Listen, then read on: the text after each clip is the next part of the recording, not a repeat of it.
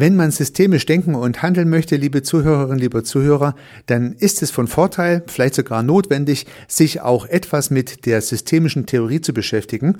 Und diese Theorie wird dominiert von Niklas Luhmann. Und nun habe ich mir die ein oder andere Veröffentlichung von Niklas Luhmann reingezogen, habe dort versucht, seine Theorie zu verstehen, die ja doch schon sehr abstrakt sein kann, und habe sogar versucht, immer wieder mal so ein paar praktische Ideen dran zu hängen, die mir zu seinen theoretischen Gedanken gekommen sind. Und es sind natürlich meine Interpretationen seiner Theorie und dann meine praktischen Fälle, aber sie funktionieren eigentlich ganz gut. Nicht immer ist es gelungen, aber meistens konnte ich einen praktischen Anwendungsfall finden und an diesen Überlegungen möchte ich Sie gern teilhaben lassen. Das heißt, ich möchte immer wieder mal einen theoretischen Gedanken aus der Systemtheorie von Niklas Luhmann beleuchten und dann, wenn es möglich war, einen praktischen Gedanken dranhängen. Und durch diese Folge an Podcast, die ich dazu aufnehmen möchte, entsteht so nach und nach ein Gedankenbild zur Systemtheorie von Luhmann. Dazu möchte ich Sie recht herzlich einladen.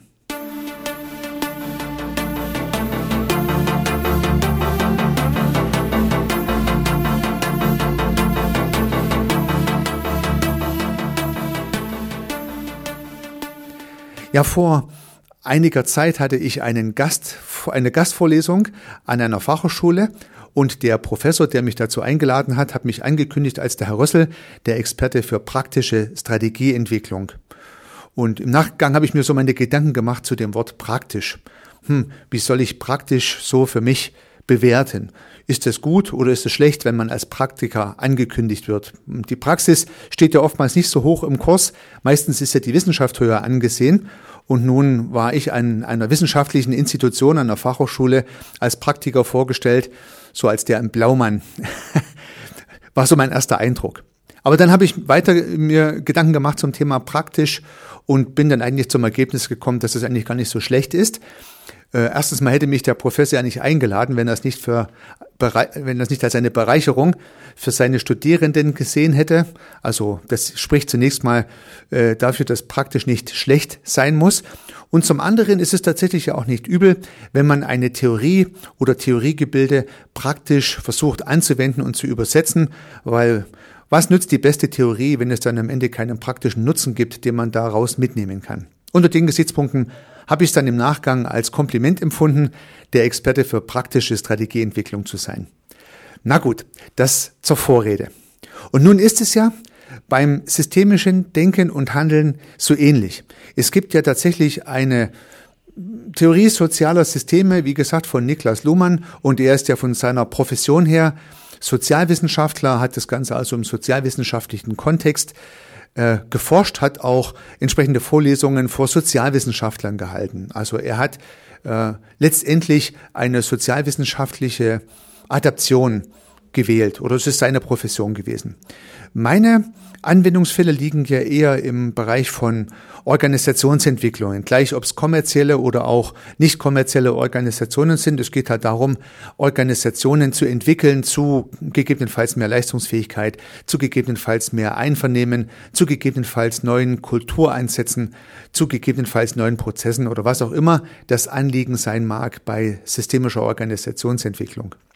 Und nun müsste ja die systemische Organisationsentwicklung auch irgendwas mit der Systemtheorie von Luhmann zu tun haben, weil obwohl er aus dem sozialwissenschaftlichen Kontext kommt, hat er ja eine allgemeine Systemtheorie beschrieben, also eine, die sich an verschiedenen Stellen einsetzen lässt. Und das hat er auch explizit immer wieder so erwähnt.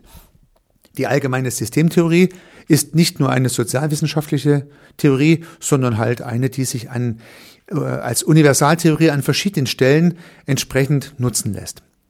Soweit natürlich die, die Grundidee dieser Systemtheorie. Und in meiner gesamten Ausbildung, mit meiner gesamten Beschäftigung mit dem Systemischen habe ich ja auch das ein oder andere Buch gelesen. Ich denke, das haben Sie auch gemacht oder mal den ein oder anderen Artikel sich dazu angeschaut. Und dann erscheinen immer die großen Namen dieser Systemtheorie, sei das Heinz von Foster, sei das Maturana, äh, sei das Spencer Brown oder natürlich auch Luhmann selber, die dort immer wieder zitiert und erwähnt werden. Und ich habe das für mich gar nie so richtig zusammenbekommen. Also jeder von diesen weisen Menschen hat natürlich schlaue Gedanken geäußert, die habe ich teilweise auch verstanden.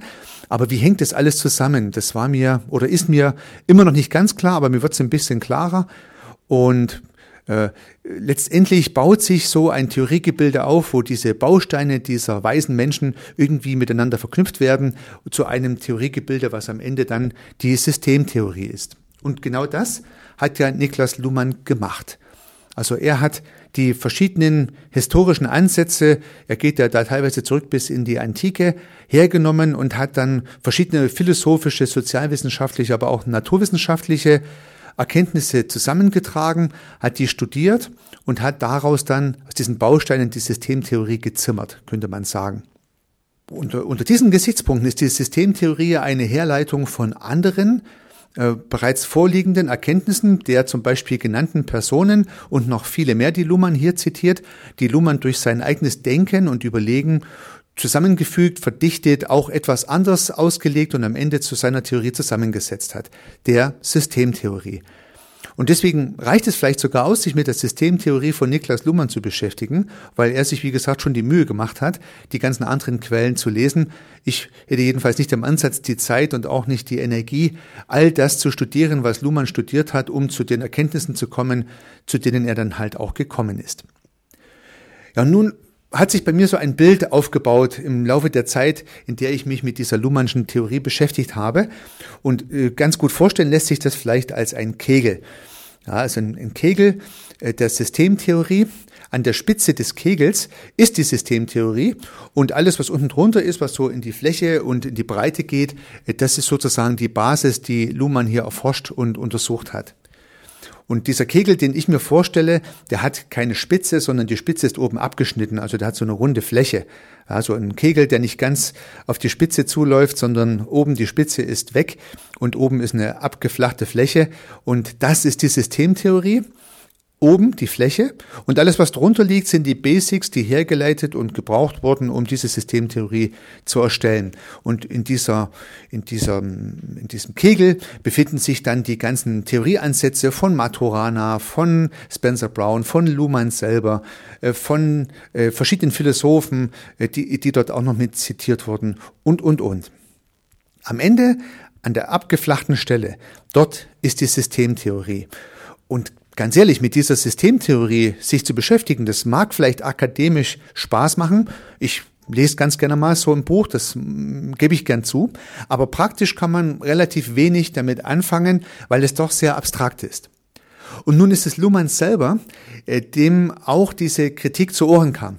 Also Luhmann hat auch davon gehört, dass seine Kritiker sagen, äh, lieber Herr Luhmann, die, diese Theorie ist viel zu abgehoben. Sie ist nicht empirisch, also nicht durch Befragungen entstanden, sondern durch Überlegung und keiner hat sie irgendwie nachgewiesen und einen praktischen Nutzen hat sie auch nicht, weil sie ist viel zu abstrakt, viel zu abgehoben. Und Luhmann hat dann in einer äh, Veröffentlichung, die ich mir dann entsprechend reingezogen habe, gesagt, ja, ähm, das, das weiß er und das sieht er gar nicht als Problem, sondern er möchte gerne eine universelle Theorie zur Verfügung stellen und Praktiker sollen die Bausteine dieser Theorie nutzen, um sie letztendlich in ihrem Kontext, in ihrer Profession zu nutzen und zu übersetzen. Und das fand ich eigentlich ganz cool. Also Luhmann hat sich durchaus damit zufrieden gegeben, dieses Bild, was ich für mich skizziert habe, diesen abgesägten Kegel, zu entwickeln. Oben die Fläche ist die Systemtheorie und die hat er uns zur Verfügung gestellt, unter anderem mir, aber auch Ihnen, dass wir uns damit beschäftigen dürfen. Und wir dürfen jetzt sozusagen als Praktiker ähm, dieses ganze Konstrukt in irgendeiner Art und Weise nutzbar machen, praktisch anwenden. Wir dürfen uns natürlich auch mit der Theorie beschäftigen, mit dem Kegel selbst. Äh, für diejenigen Zuhörerinnen und Zuhörer, die sich in dieser Profession beschäftigen, spricht auch nichts dagegen, die Systemtheorie weiterzuentwickeln. Aber für viele Menschen, die sie praktisch nutzen, systemisch denken und handeln möchten, äh, bieten sich vielleicht praktische Adaptionen der Systemtheorie an. So. Und nun gibt es ja auch ganz, ganz viele praktische Anwendungsfälle. Ich persönlich kümmere mich um die Profession der systemischen Organisationsentwicklung. Es gibt systemische Therapie, es gibt systemische Familientherapie, es gibt systemische Verhaltensforschung. Es gibt ganz viele Aus es gibt systemisches Coaching. Es gibt also ganz viele Ausprägungen des Systemischen in Familien, in der Arbeit mit Einzelnen, also in der Therapie, in der Arbeit mit Organisationen und noch in ganz anderen Kontexten, äh, die mir gar nicht so geläufig sind. Es gibt dann auch verschiedene methodische Ausprägungen, wie zum Beispiel die Aufstellungen oder auch die systemischen Fragen und all die Dinge, von denen Sie ganz bestimmt mal mehr oder weniger intensiv gehört haben, die in diesem Kontext vorkommen. Also es gibt sehr viele praktische Anwendungen, die sich vor ihre jeweilige Bezeichnung das Wort systemisch hinschreiben. Also ich nenne ja Service Architekt meine Firma systemische Unternehmensberatung. Also offensichtlich glaube ich, dass ich die Unternehmen nicht einfach so berate, sondern systemisch berate. Und so gibt es systemisches Coaching, weil der Coach davon ausgeht, dass er nicht irgendwie coacht, sondern systemisch coacht. Und es gibt systemische Aufstellungen, die auch davon ausgehen, dass sie systemische Ideen verwenden. Und das Gleiche gilt für die systemische Therapie und so weiter. Also ganz viele, sag jetzt mal, Handlungsfelder, die man sich vorstellen kann mit ganz vielen Methoden, die dann sehr durchdifferenziert letztendlich entwickelt worden sind, um spezielle Problemfälle zu lösen, die sich aus der Systemtheorie ergeben.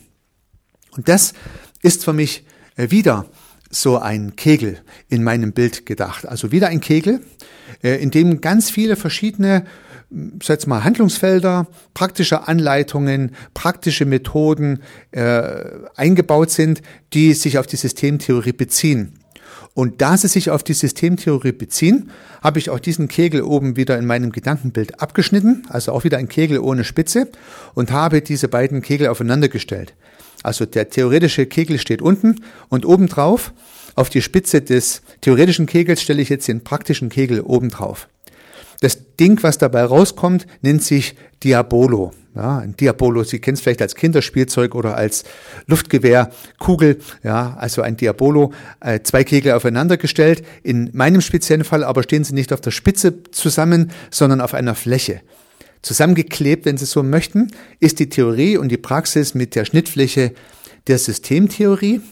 Und die beiden Diabolos, die ja sozusagen sich nach oben verjüngen und dann wieder von der Mitte her äh, vergrößern, bilden ganz gut ab, was ich beobachte.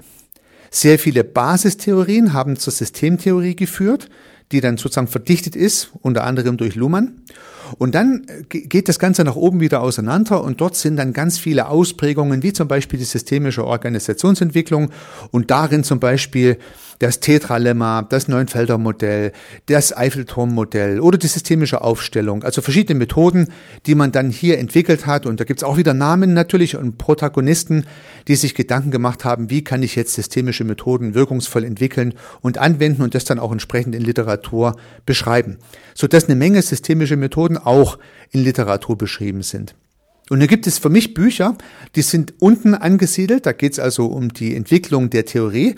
Und es gibt Bücher und Veröffentlichungen, die sind oben angesiedelt, in der oberen Zylinderstruktur, äh, nicht Zylinder, in der oberen Kegelstruktur.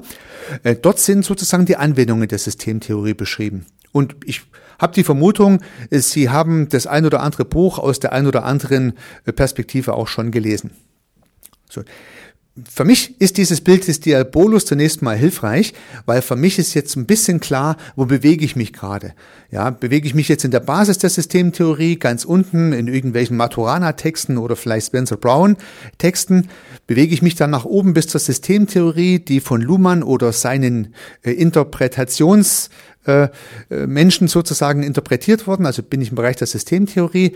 Und dann habe ich natürlich Methoden, die sehr nah an der Systemtheorie sind und welche, die sich immer weiter nach oben davon entfernen, aber immer noch das Attribut systemisch führen.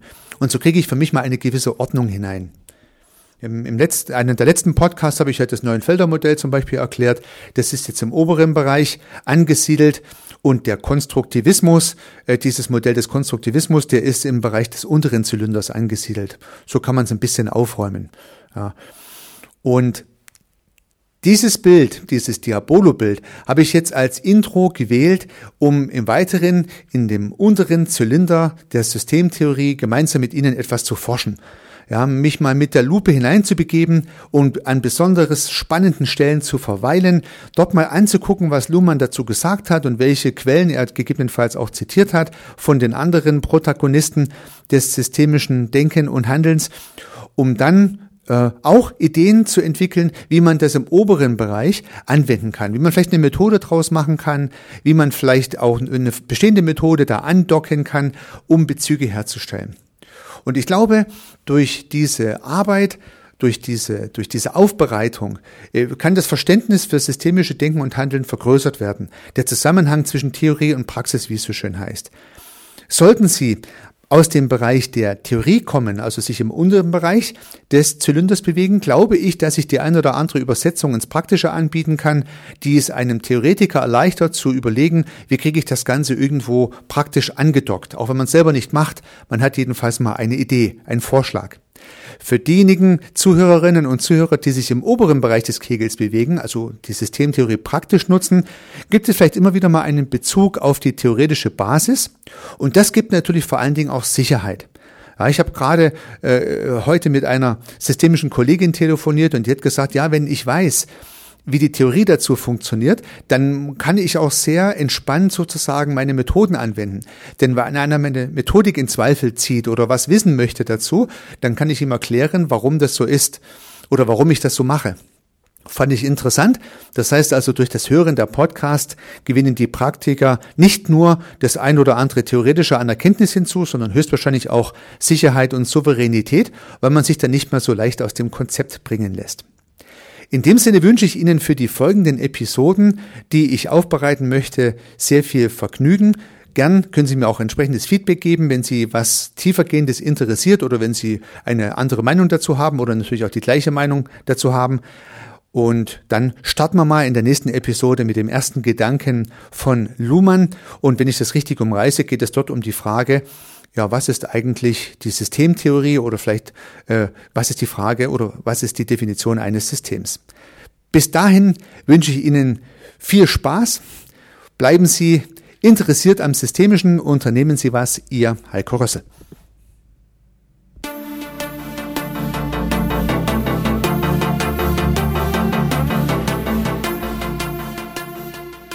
Regelmäßig kommen neue und spannende Themen rund um das systemische Denken und Handeln hinzu. Wenn Sie keine Episode verpassen möchten, dann können Sie den Podcast gern abonnieren. Ich würde mich sehr freuen. Nutzen Sie dafür den Abonnieren-Button in der Podcast-App Ihrer Wahl. Natürlich würde ich mich auch über eine Bewertung oder eine Rezension freuen. Alternativ und ergänzend zu dem, was Sie hier gehört haben, möchte ich Ihnen meinen Podcast Service Architekt empfehlen. In diesem Podcast geht es um die Anwendung systemischer Gedanken und Methoden für die Beratung von Dienstleistungen und Service-Providern. Vielleicht kann Ihnen auch dieser Podcast weiterhelfen.